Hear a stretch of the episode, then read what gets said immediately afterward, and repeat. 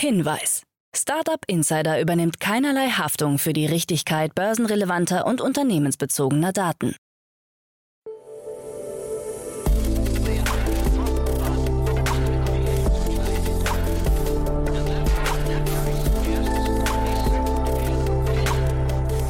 Startup Insider Daily. Morgen Update. Einen wunderschönen guten Morgen und herzlich willkommen zu Startup Insider Daily. Mein Name ist Jan Thomas. Heute ist Dienstag, der 3. Mai. Ja, und das sind heute unsere Themen. Yuga Labs verkauft für 320 Millionen Dollar Parzellen im Metaverse. Google lockt seine Mitarbeiter mit Konzerten zurück ins Büro. Rewe bläst zum Angriff auf Gorillas und Co. Die Ukraine ehrt Elon Musk mit einem NFT. Und Verdi ruft mal wieder zu Warnstreiks bei Amazon auf. Heute begrüßen wir im Rahmen der Reihe Investments und Exits mal wieder Otto Birnbaum von Revent. Ja, und wir haben zwei tolle Themen besprochen. Zum einen eine Übernahme, sehr, sehr spannend, vor allem auch wegen der Sekundäreffekte, dazu aber gleich mehr. Und dann zum anderen noch ein verhältnismäßig junges Unternehmen aus Hamburg, aus dem Strombereich. Also beides sehr spannend, zwei sehr unterschiedliche Themen. Kommt sofort nach den Nachrichten mit Anna Dressel, aber wie immer der kurze Hinweis auf nachher. Um 13 Uhr ist bei uns zu Gast Florian Swoboda, der Co-Gründer von First A. Und das habt ihr wahrscheinlich auch mitbekommen. Das Unternehmen wurde gerade übernommen von der Shop-Apotheke. Also ein Exit aus dem Bilderbuch, könnte man sagen. Das Unternehmen liefert Medikamente innerhalb von 30 Minuten nach Hause, ist also ein Quick-Commerce oder Fast-Delivery-Anbieter. Und ja, war ein sehr, sehr cooles Gespräch, fand ich. Florian klang sichtlich zufrieden, ist ja auch ein tolles Ereignis. Die Details dazu kommen nachher um 13 Uhr und um 16 Uhr dann, wie jeden Dienstag, Startup Insider VC Talk. Bei uns zu Gast dieses Mal ist Paula Hübner von La Familia. Paula kennt ihr schon, weil sie immer wieder mal als Expertin hier im Podcast zu hören war. Und La Familia kennt ihr wahrscheinlich auch, ist ein Seed- und Wachstumsphasenfonds, hat ein sehr, sehr gutes Händchen, viele gute Investments gemacht, glaube ich. Ja, und die Details dazu und auch die Strategie dahinter wie man überhaupt diese Deals findet und so weiter und so fort. Das hört ihr nachher um 16 Uhr. War ein tolles Gespräch, hat mir großen Spaß gemacht. Alle weiteren Details dann, wie gesagt, nachher. So, jetzt kommen noch kurz die Verbraucherhinweise und dann, wie angekündigt, an Adresse mit den Nachrichten und danach dann Otto Birnbaum von Revent. Startup Insider Daily. Nachrichten. We gotta expand. Rewe baut Lieferdienst aus. Rewe geht im E-Commerce in die Gegenoffensive gegen die schnell wachsenden Quick-Commerce-Anbieter Gorillas, Flink und Picnic. Einer Ankündigung zufolge möchte die Supermarktkette im Spätsommer auch Kunden im Ruhrgebiet mit einem regionalen Lieferdienst bedienen. Wir bauen jetzt einen zentralen Lieferstandort für diese Region auf, erklärt der Rewe Digitalchef Christoph Elze. Dann werden wir den Betrieb verdichten und weitere Lieferzentren aufbauen. Das Ruhrgebiet gilt bislang als letzter großer weißer Fleck auf Reves Deutschlandkarte. Zudem sind fünf neue Logistikstandorte geplant. Verdi ruft zu Amazon-Warnstreiks auf. An mehreren Amazon-Standorten in Deutschland hat die Gewerkschaft Verdi die Beschäftigten zu erneuten Warnstreiks aufgerufen. Die Beschäftigten fordern demnach Auskunft über möglicherweise gespeicherte persönliche Daten. Auch gehe es um die Anerkennung der Flächentarifverträge des Einzel- und Versandhandels. Es soll teils mehrtägige Arbeitsniederlegungen in Bad Hersfeld, Koblenz, Leipzig, Rheinberg, Graben und Werne geben. Unter anderem sollen Flächentarifverträge des Einzel- und Versandhandels anerkannt werden. Amazon, das bundesweit 17 Logistikzentren betreibt, erwartet keine Auswirkungen auf Kunden.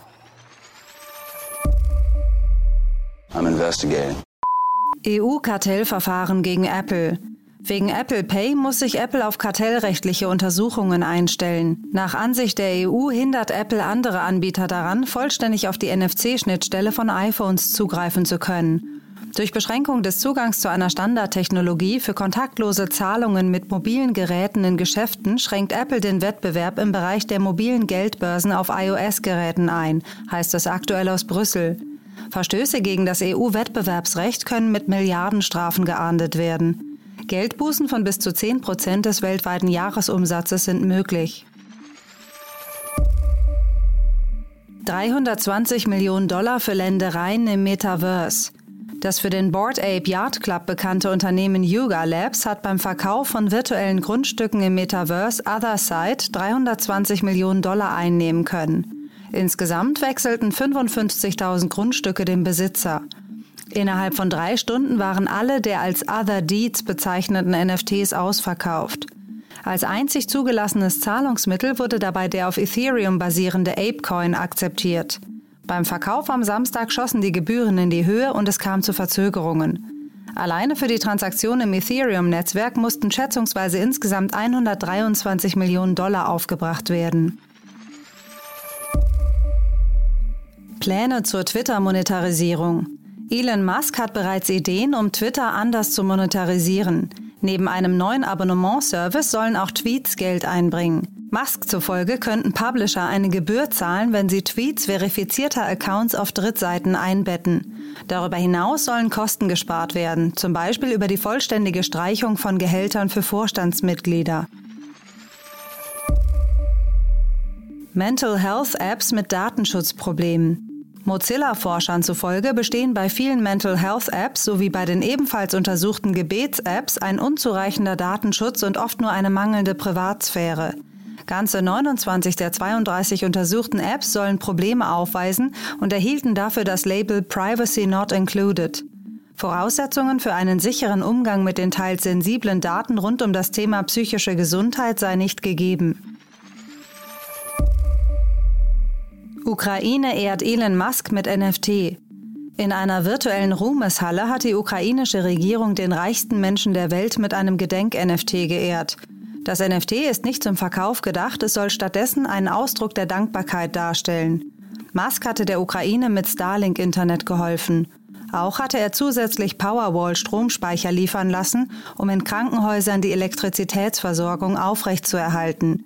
Die virtuelle Ruhmeshalle findet sich auf der Plattform Meta History Museum of War, die von der Kryptobörse Kuna betrieben wird.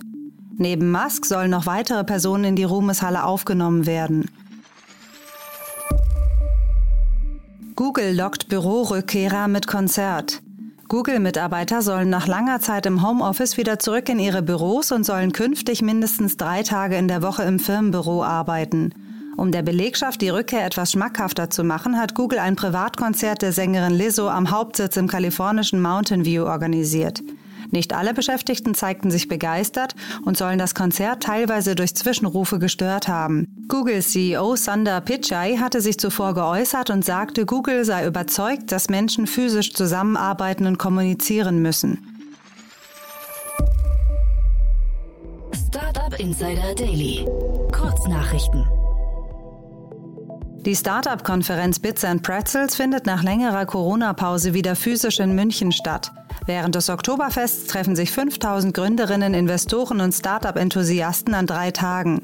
Vom 27. bis zum 29. September in der bayerischen Metropole. Der Autovermieter Sixt ist nach eigenen Angaben Ziel einer Cyberattacke geworden. Man habe am Freitag IT-Unregelmäßigkeiten bemerkt und anschließend Gegenmaßnahmen eingeleitet. Dadurch sei es gelungen, einen Cyberangriff frühzeitig einzudämmen. Weitere Details sind noch unklar. Der Online-Tierbedarfhändler Zooplus hat seinen Gesamtumsatz im vergangenen Jahr auf 2,09 Milliarden Euro gesteigert, wovon 455 Millionen Euro auf Deutschland entfallen. Damit ist das Unternehmen deutlich langsamer gewachsen als der deutsche Konkurrent Fressnapf. Entgegen anderslautender Beteuerungen bei der Übernahme wird Zooplus-Gründer Cornelius Patt das Unternehmen nun doch verlassen. Hinweise auf die bereits seit dem Jahr 2020 angekündigten kostenpflichtigen Zusatzangebote für den Messenger Telegram verdichten sich. Insidern zufolge steht der Launch von Telegram Premium kurz bevor. Darin enthalten sind unter anderem exklusive Sticker und weitere Reactions. Ein Stück Internetgeschichte ist ausgeschrieben. Amazon schickt seinen Analysedienst Alexa in Rente. Der Online-Dienst, der Daten über Seitenabrufe von Webseiten sammelt und darstellt, wurde im Jahr 1999, drei Jahre nach dessen Gründung, für 250 Millionen Dollar von Amazon übernommen. Am 1. Mai wurde der Service abgestellt. Und das waren die Startup Insider Daily News von Dienstag, dem 3. Mai 2022. Startup Insider Daily. Investments und Exits. Cool, ja, dann freue ich mich sehr. Otto Birnbaum ist wieder hier von Revent. Hallo Otto. Hallo Jan. Freue mich sehr, dass du wieder da bist. Und ja, wir haben zwei tolle Themen, finde ich. Ähm, ich will gar nicht vorweggreifen, aber vielleicht bevor wir loslegen, noch mal ein paar Sätze zu euch, oder? Sehr gerne. Ja, also wir sind bei Revent ein ähm, Early Stage Venture Capital Fonds, die ausschließlich in Firmen investieren, die, wie wir so schön auf, auf Englisch sagen, äh, Focus on what matters. Äh, das sind vor allem Themen im Klimabereich, im Healthcare-Bereich und im Empowerment-Bereich. Ähm, wir investieren in der Frühphase Tickets zwischen 200.000 Euro und 2 Millionen, also gerne Pre-Seed und Seed ähm, und haben uns sozusagen unser Portfolio aufgeteilt in die eine Hälfte im, im Planet-Bereich, also Klima, äh, und die andere Hälfte im, im Healthcare- und Empowerment-Bereich. Ähm, und ähm, ja, haben jetzt das zwölfte Investment schon gemacht und planen in den nächsten Monaten und Jahren noch sehr viel mehr Investments zu machen. Und du hast mir gesagt, ihr stellt gerade ein, ne? ihr sucht Leute, das heißt, wer sich berufen fühlt, im Impact-Bereich ähm, unter die Investoren gehen zu wollen oder da mitzuarbeiten, der kann sich auf eurer Webseite mal umtun, ne? Richtig, absolut. Wir sind gerade mitten im Prozess mit unserem äh, neuen Associate, den wir heiren. Ähm, und wir suchen auch ähm, eine äh, Teamassistenz. Ähm, äh, äh, die oder der Lust hat, äh, uns als Team sozusagen zu unterstützen und äh, auch die, die, die ganzen Aufgaben hinter den Kulissen äh, zu managen. Und beides in Berlin wahrscheinlich oder remote auch? Nee, wahrscheinlich nicht, ne? Ähm, also die äh, Associate ist, ähm, kann auch remote sein. Die Teamassistenz wäre in Berlin, weil, weil hier unser Headquarter ist. Gut, ja, dann äh, gehen wir mal rein in die Themen. Ich finde es ja zwei super spannende Themen. Äh, legen wir mit dem ersten los. Das klingt so ein bisschen nach Konsolidierung, aber es klingt vor allem nach einer Erfolgsstory, ne? Ja, absolut, soweit wir das von außen sehen können. Also es geht um die Münchner Firma eGym, äh, die übernimmt GymLib ähm, und geht damit auf die Firmenfitness. Ähm, und wenn ich das richtig verstanden habe, dann geht es sozusagen darum, dass GymLib ähm, hat ein Netzwerk von Gyms, also ähnlich wie in Berlin wahrscheinlich die bekannteste Marke Urban Sports Club, äh, äh, wo sozusagen die Mitarbeiter die bei Gymlit sind, dann auf dieses Netzwerk zugreifen können und dann in diese Fitnesseinrichtung gehen können. Und wie du schon sagst, so Konsolidierung, weil da gibt's halt so ein paar große Player. Irgendwie, da gibt's einen, einen Urban Sports Clubs, da gibt's einen eben Gymlib, die jetzt in die E-Gym-Gruppe reingehen. Da gibt's noch so zwei, drei andere sehr große. Ähm, und das macht total Sinn, dass sich das konsolidiert, weil es natürlich ein Economies of Scale ist. Ja, umso mehr umso größer das Netzwerk an Gyms ist, ja, desto ähm, ähm, desto relevanter ist auch das Angebot und gleichzeitig gibt es einen gewissen Local Heroes, ja, weil wenn ich sozusagen ein Arbeitgeber in Deutschland bin, dann ist mir sozusagen das Netzwerk von Gyms in Frankreich oder in Schweiz, in der Schweiz weniger wichtig. Und dann, wenn man dann einen Schritt weiter nach unten geht, wenn ich ein Arbeitgeber in Berlin bin, dann ist mir auch das Netzwerk der Gyms in Hamburg nicht so wichtig.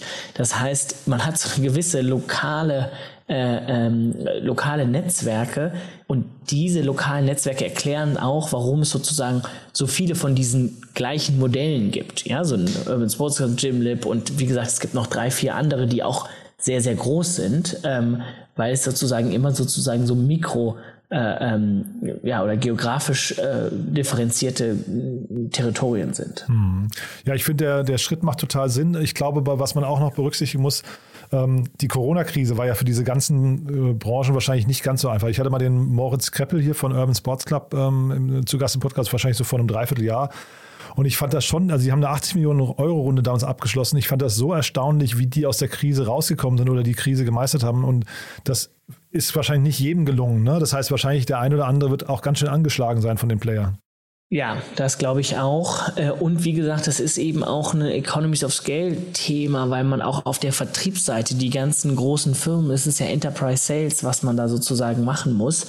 Und ob man dann ja in einer Gruppe drin ist und die dann noch dazu zählen kann, ähm, ähm, das hilft. Also das ist schon ein Skalenspiel. Ähm, und gleichzeitig ist es ein weiterer Grund, warum ich das heute mitgebracht habe.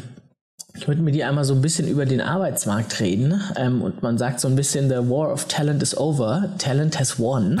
okay. ähm, und, ähm, und, ich, und ich glaube, das zeigt sozusagen, dass diese Angebote für Arbeitnehmer ja im, im Fitnessbereich und im nächsten Schritt wahrscheinlich im Mental Health Bereich und im anderen Benefits Bereich immer stärker ausgebaut werden, weil es sozusagen immer mehr ähm, ja, sich Arbeitgeber positionieren müssen, Arbeitnehmer äh, gewinnen zu können. Ähm, auf, auf allen Ebenen. Ja, sind das irgendwie, das ist im Tech-Bereich so, aber das sind auch im Fachkräftebereich so, das ist äh, im Restaurantbereich so. Ich habe einen großartigen LinkedIn-Post gesehen. Ähm, liebe Gäste, bitte seien Sie freundlich zu Ihrer Bedienung denn Bedienungen sind noch seltener als Gäste heutzutage. okay. ja. Insoweit, äh, das zeigt einfach nur, dass wie sich dieser Markt äh, äh dreht und in den nächsten Jahren nur noch mehr drehen wird zu einem Arbeitnehmer äh, äh positiven Markt. Das ist eine, eine, spannende Entwicklung, finde ich. Ja, also hätte man auch nie gedacht, dass also jetzt gerade das Beispiel mit der Gastronomie natürlich erst recht nicht, ne? Aber eigentlich hast du total recht. Es sind überall ist gerade gerade äh, Not am, am Mann irgendwie. Jeder sucht äh, händeringend nach nach Mitarbeitern. Und äh, ist ja ein bisschen das Gleiche hat man ja in der, in der VC-Welt auch. Ne? Es hat sich irgendwie alles gedreht. Ne? Plötzlich ähm, müssen die VCs pitchen um die guten Startups, hat man so ein bisschen das Gefühl. Also irgendwie haben wir in den letzten zwei, drei Jahren haben wir so eine Metamorphose da irgendwie durchgemacht.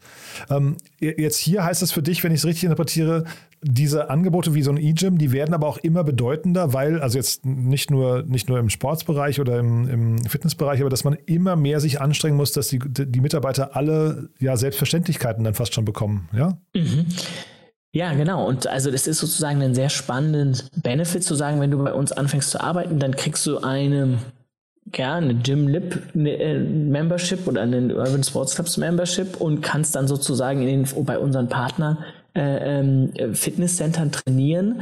Und ich glaube, dass in den nächsten Jahren geht es noch weiter, dass man dann sagt, okay, hier ist auch deine dein Coaching-Support, ja, ich meine, in Berlin ist das irgendwie Coach Hub, äh, eine große Firma, die auch wiederum viele Kunden hat. Danach kommt hier ist dein Mental Health Support, wenn du irgendwie Stress zu Hause hast oder mit deiner Beziehung hast. Das hat eine riesen Auswirkung auf deine Produktivität am Arbeitsplatz. Das heißt, die Arbeitgeber werden immer mehr ein Angebot machen, ähm, um, ähm, um die Arbeitnehmer einen guten Arbeitsplatz äh, ähm, darstellen zu können.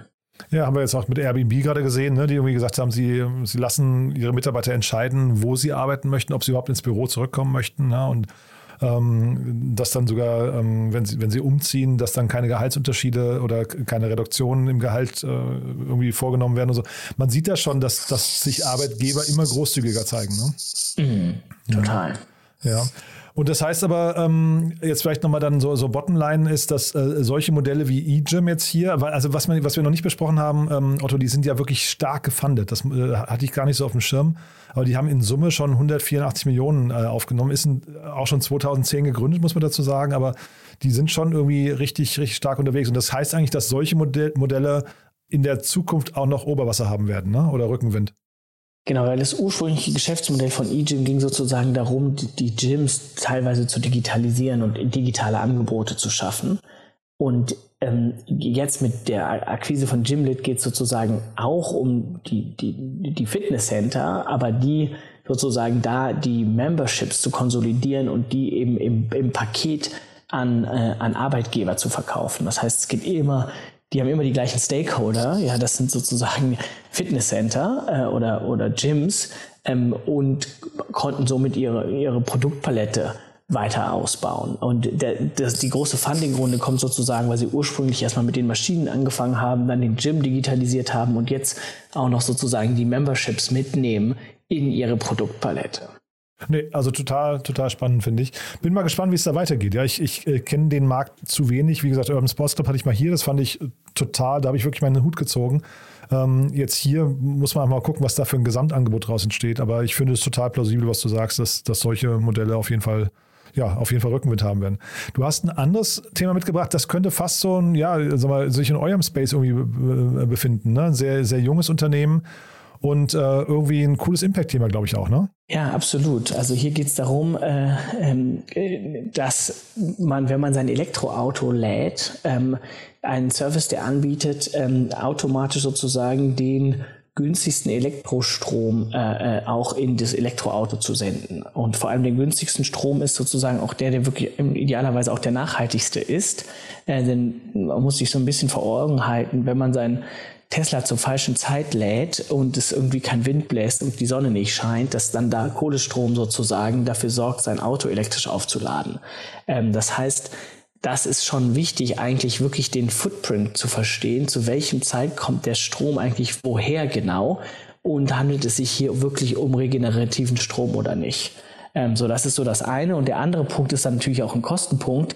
Wann ist es eigentlich günstig sozusagen seinen Strom aufzuladen. Und das ist ein sehr spannendes Angebot, was eben sagt, okay, ihr kriegt immer den günstigsten Strompreis. Ähm, der Gründer hat vorher schon Wechselstrom gemacht und kennt daher sozusagen diese äh, die Strommärkte und äh, sehr, sehr gut und, und hat das an ein neues Produkt gegeben. Mhm. Genau, wir haben noch gar nicht gesagt, wie es heißt, ne? Robot Charge heißt das Unternehmen. Äh, sitzt in Hamburg, glaube ich, ne? Genau, kommen ursprünglich aus Hamburg ähm, und ähm, genau, ja, und es ist trotzdem noch sehr, sehr früh. Also ich, es kam eine Meldung an deutsche Startups, dass da jetzt insgesamt äh, eine Million Euro äh, reingeflossen ist. Ähm, und ich glaube aber, dass es die, solche Angebote in Zukunft mehr und mehr geben wird, weil es, wie gesagt, Strom ist nicht mehr Strom, sondern man will wirklich wissen, wo kommt der her, und was kostet der. Und beides ist sehr, sehr wichtig und ist aktuell viel zu wenig Transparenz im Markt. Ja, ich habe mir das im Handelsregister angeguckt. Jan Rabe heißt einer der Gründer und der hat irgendwie so ein ganzes Imperium an Rabot-Unternehmen äh, gegründet. Rabot Charges ist eine, Rabot Energy habe ich da gesehen und Rabot Crypto. Das heißt, da könnte auch noch eine ganze Produktfamilie drumherum äh, irgendwie entstehen. Aber ich habe mich bei dem Thema gefragt, Otto, ähm, äh, also vielleicht kannst du nochmal auseinanderhalten. Man hat ja als Investor, glaube ich, immer diese Frage, ist es, äh, ist es ein Produkt, ist es ein Feature oder ist es eine Company? Ne? Und ist das jetzt hier nicht vielleicht nur ein Feature hinterher? Ja, muss man so ein bisschen gucken, wie groß die Infrastruktur ist, um dieses Feature anbieten zu können. Ähm, weil der eine Punkt ist erstmal zu verstehen, wo der Strom zu welchem Zeitpunkt genau herkommt, ist gar nicht so einfach. ja, weil das ist sehr, sehr komplex. Und dann der zweite Punkt, dann sozusagen die immer den günstigsten Strom anbieten zu können, ist auch ziemlich komplex, weil man muss da sozusagen wirklich sozusagen Strom äh, handeln, ja, kaufen, verkaufen, schauen, äh, etc. Also das ist jetzt nicht etwas, was man mal so eben nebenbei bauen kann. Und wie gesagt, äh, die haben ja vorher auch Wechselstrom äh, gemacht, das, die, die, kennen diesen Bereich da schon ganz gut. Ähm, insoweit ist von der Komplexität ist es sicherlich sozusagen eine Company wert. So die große Frage ist aber, wer wer wird am Ende sozusagen auch diese Ladesäulen ownen, ja, und inwieweit werden sie davon abhängig werden, ob die dann integriert werden oder nicht. Ja, das heißt, da muss man so ein bisschen schauen, ob die dann in dieser Supply Chain irgendwie gesqueezed werden oder ob sie eigentlich genug Power mit ihrem Feature haben, um daraus eine eigene Firma zu bauen. Das ist so ein bisschen die Dynamik der, der nächsten Jahre, wo man eben schauen muss, dass sie sich da so positionieren, dass die Leute nicht mehr an ihrem spezifischen Produkt vorbeikommen. Ja, weil der Markt an sich, also ne, E-Autos aufladen, ist natürlich ein Markt, der jetzt irgendwie gerade von allen Seiten auch attackiert wird. Ne? Da muss man, glaube ich, mhm. dann auch schon, also vermutlich braucht man ein bisschen tiefere Taschen, um da irgendwie mitspielen zu können. Ich, ich kenne jetzt die Herausforderungen zu wenig, ob man das über Allianzen zum Beispiel, ähm, äh, über Kooperationen lösen kann.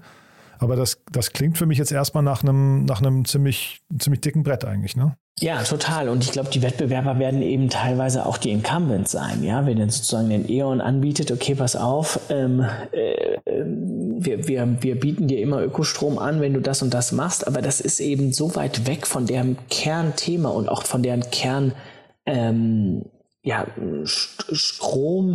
Strompreisstruktur zu sagen, du kriegst einen Preis, der ist pro Kilowattstunde, der ist vielleicht noch tagsüber und nachts anders, aber ansonsten ist es immer der gleiche und wir profitieren ja auch als E.ON sozusagen davon, dass es diese Preisschwankungen gibt, indem wir günstig dann idealerweise kaufen und ein bisschen teurer verkaufen. Ähm, so, das heißt, da, also ist jetzt, würde ich mal sagen, recht unwahrscheinlich, dass die sich komplett so selber disrupten werden.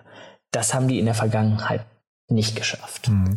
Ich finde, wenn man sich die Webseite anguckt, da gibt es schon genügend Argumente, warum das auch funktionieren kann. Ne? 35 Prozent äh, Einsparung und dann irgendwie ähm, diese ganze, äh, um, also die ganzen Umweltaspekte. Ich finde, das ist schon, das ist schon cool irgendwie. Es steht jetzt relativ wenig über den Aufwand, den man selbst hat, äh, wie lange man, wie lange man braucht, um quasi überhaupt loslegen zu können, was da an Aufwand betrieben werden muss. Ähm, aber du, es ist ja, wie du gerade gesagt hast, noch ein sehr, sehr frühes Unternehmen. Ne? Sehr früh und da muss man auch wirklich sozusagen gucken, wo sind dann welche Ladesäulen, äh, wo werden die Autos eigentlich geladen? Werden die hauptsächlich bei den Arbeitgebern wieder geladen auf Arbeitgeberkosten? Ja, dann ist es eher so ein B2B-Play oder gibt es eine große Ladezapfinfrastruktur, wo man auf dem Weg lädt? Dann, ist, dann hat man da sozusagen auch gar keine große sozusagen Auswahl damit oder kann man sich dann mit kann man seinen Tarif dann mitnehmen? Also da gibt es sicherlich noch so einige Fragen zu beantworten und die halt auch stark davon abhängen werden, wie die Infrastruktur in den nächsten Jahren aussehen wird. Behalten wir im Blick, Otto, würde ich sagen. Ne? Ja, sehr gerne. Haben wir zu beiden Themen was Wichtiges vergessen, würdest du sagen? Nee, ich glaube nicht. Ich glaube, es zeigt eigentlich ähm, beide Themen, wie gesagt. Das eine ist, dass sich die ganzen Employer Benefits Themen immer mehr äh, äh, entwickeln werden. Wie gesagt, die, meine These ist, dass die nächsten Jahre wird es auch im, im Mental Health Bereich einiges geben. Äh, äh, da sind sozusagen auch gerade viele Firmen, die wir in dem Bereich sehen, die ganz, ganz früh sind.